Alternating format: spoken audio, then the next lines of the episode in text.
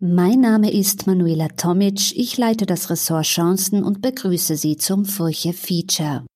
Zu Beginn ein wichtiger Hinweis. In dieser zweiten Folge unseres Features geht es unter anderem um Krieg und Kriegsverbrechen. Sollten Sie Traumaerfahrungen haben oder sollte das Thema für Sie psychisch belastend sein, dann hören Sie sich diesen Podcast lieber nicht oder zumindest nicht alleine an.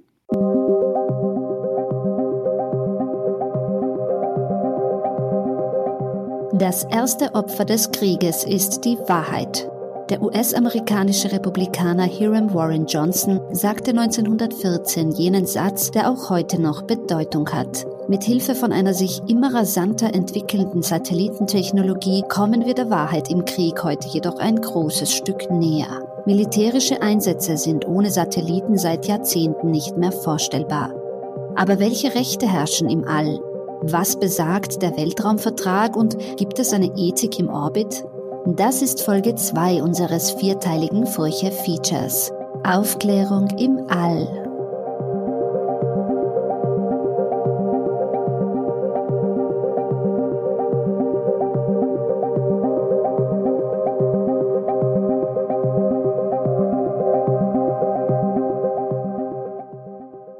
Das russische Massaker in Butscha ist wohl eines der jüngsten Fälle, bei denen hochauflösende Satellitenbilder der US-amerikanischen Firma Maxar Technologies katastrophale Erkenntnisse zutage brachten.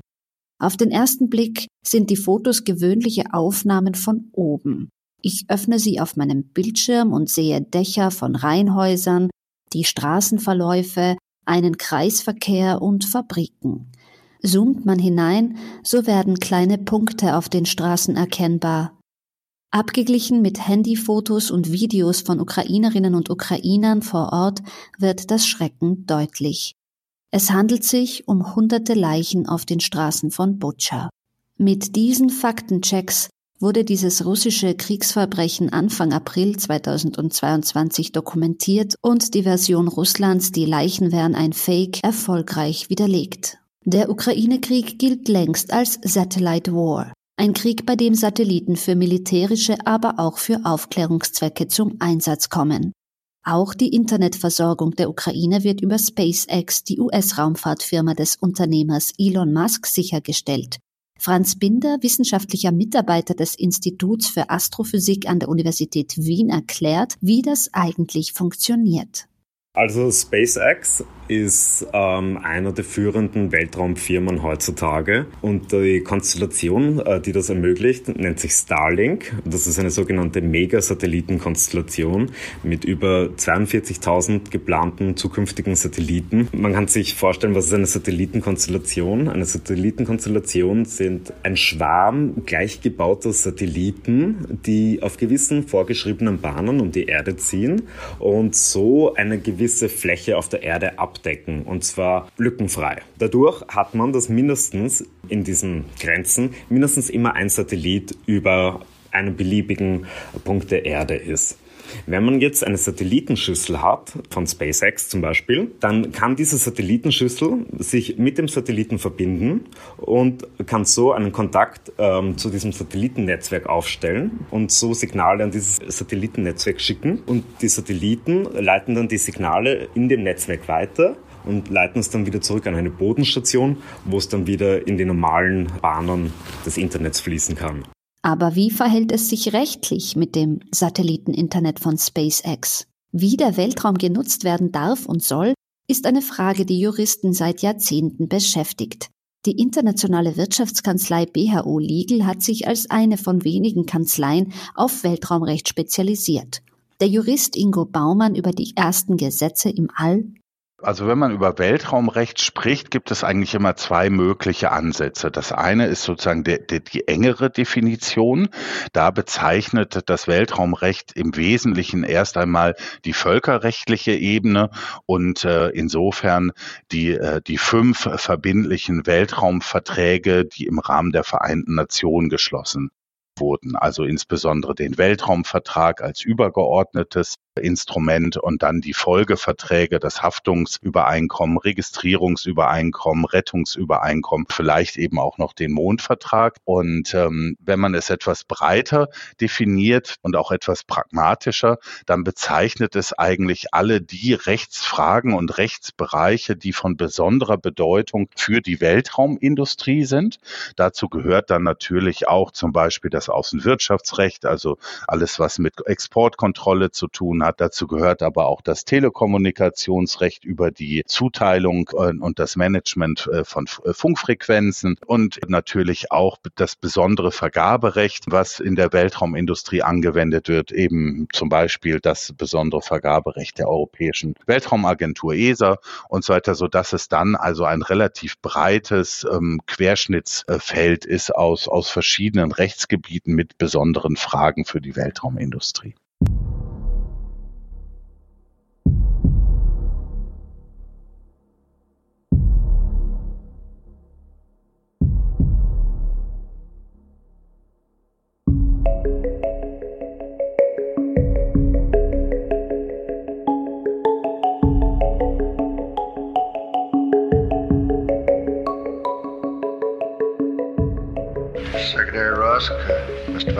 President, Mr. Chief Justice, Your Excellencies, ladies and gentlemen. This is an inspiring moment in the history of the human race. We are taking the first firm step toward keeping outer space free forever from the implements of war. It was more than 400 years ago when Martin Luther said, Cannons and firearms are cruel and damnable machines. I believe them to have been the direct suggestion of the devil. If Adam had seen in a vision the horrible instruments that his children were to invent, he would have died of grief. Well, I wonder what he would have thought of the far more terrible weapons that we have today. We have never succeeded in freeing our planet from the implements of war.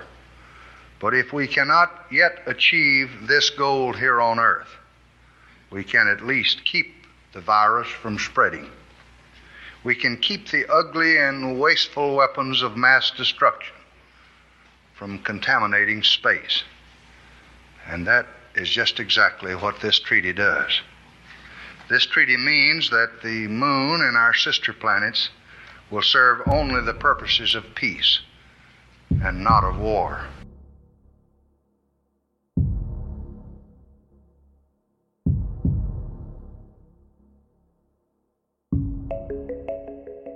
Die erste Vereinbarung des Weltraumrechts ist der Weltraumvertrag von 1967. Sie hörten den ehemaligen amerikanischen Präsidenten Lyndon Baines Johnson in seiner Rede kurz nach der Unterzeichnung des Vertrags. Entstanden zehn Jahre nach den ersten Satellitenstarts der Sowjetunion und der USA, legt der Vertrag bis heute fest, was im Weltraum zulässig ist und was nicht. So ist die Okkupation der Himmelskörper durch einzelne Staaten verboten, ebenso dürfen keine Nuklearwaffen in den Weltraum gebracht werden und die Nutzung des Alls darf nur zu friedlichen Zwecken für die zivile Raumfahrt und die Weltraumforschung erfolgen. Das sind nur einige der Punkte. Der Jurist Ingo Baumann erklärt, wie es sich mit der Frage des Eigentums im All verhält. Der Artikel 2 des Weltraumvertrags, der hat ja eins der absoluten Kernprinzipien, dass es sozusagen keine äh, nationale Hoheitsgewalt und auch kein Eigentum im Weltraum gibt. Aber über die Weltraumaktivitäten gibt es dann doch eben wieder eine Anbindung an die einzelnen Nationen, ähm, die dann eben auch gehalten sind, insbesondere kommerzielle, private Weltraumaktivitäten auch zu genehmigen und zu beaufsichtigen. Und und insofern gibt es dann eben doch nationale Definitionen, nationale Gesetze, die, die teilweise sehr unterschiedlich sein können, was eben auch eine, eine zunehmende Problematik schafft. Und, und da sehen wir einfach eben diese ganz unterschiedlichen Ansätze. Bei all diesen Gesetzen gibt es aber noch einen Haken. Bis heute fehlt eine international einheitliche Definition des Weltraums. Wo er beginnt, kann jeder Staat einzeln festlegen. Praktisch führe das derzeit zu keinen großen Problemen. Doch das kann sich bald ändern. Ingo Baumann.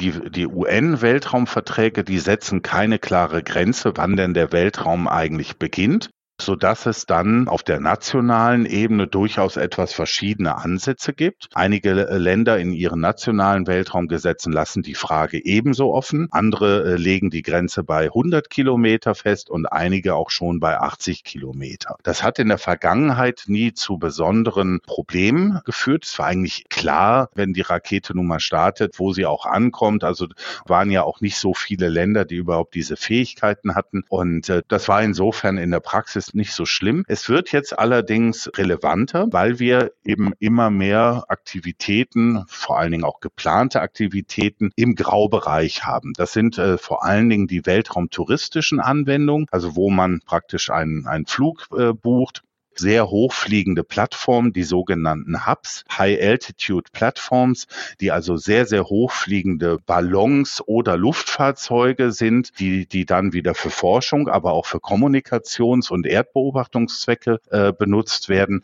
Also wir haben einfach eine, eine Zunahme von Aktivitäten, die sich so in diesem Grenzbereich ähm, bewegen. Mit den fortschreitenden technologischen Entwicklungen werden auch die Regeln für die ethische Nutzung des Weltraums weiter definiert. So veröffentlichte die Europäische Weltraumbehörde ESA gemeinsam mit der Kulturorganisation der Vereinten Nationen im Jahr 2000 die sogenannten sieben Weltraumgebote für Astronauten. Beispielsweise sollen das Hinterlassen von Satellitenschrott oder von Trümmern ausgebrannter Raketen durch internationales Recht geächtet werden. Der Zugang zu Weltallinformationen müsse nicht nur reichen Nationen oder privaten Unternehmen zur Verfügung stehen, sondern allen Ländern. Und Daten von Privatpersonen müssen vertraulich behandelt werden. So lauten einige der Gebote in dem mehr als 300 Seiten umfassenden Dokument, das Astronauten und Sternforscher unter dem Titel Ethik in der Raumfahrt veröffentlicht haben. Sind wir allein im Kosmos? Besteht die Möglichkeit, dass sich auch unter anderen Sonnen auf geeigneten Planeten Leben entwickelt hat und diese Entwicklung in denkenden, intelligenten Lebewesen gipfelte? Bei so gewaltigen Entfernungen ist eine Kontaktaufnahme eine Frage von Jahrhunderten. Ein Dialog würde Jahrtausende erfordern.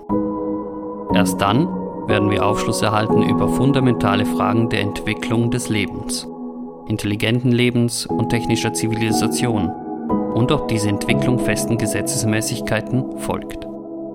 Das schrieb der Autor Wolfgang Jeschke am 4. Juli 1991 in der Furche. Im Furche-Navigator können Sie unter www.furche.at alle Artikel aus der Furche-Geschichte nachlesen.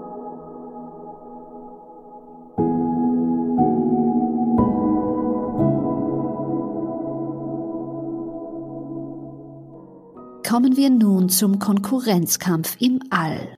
Immer mehr private Player tummeln sich im Orbit.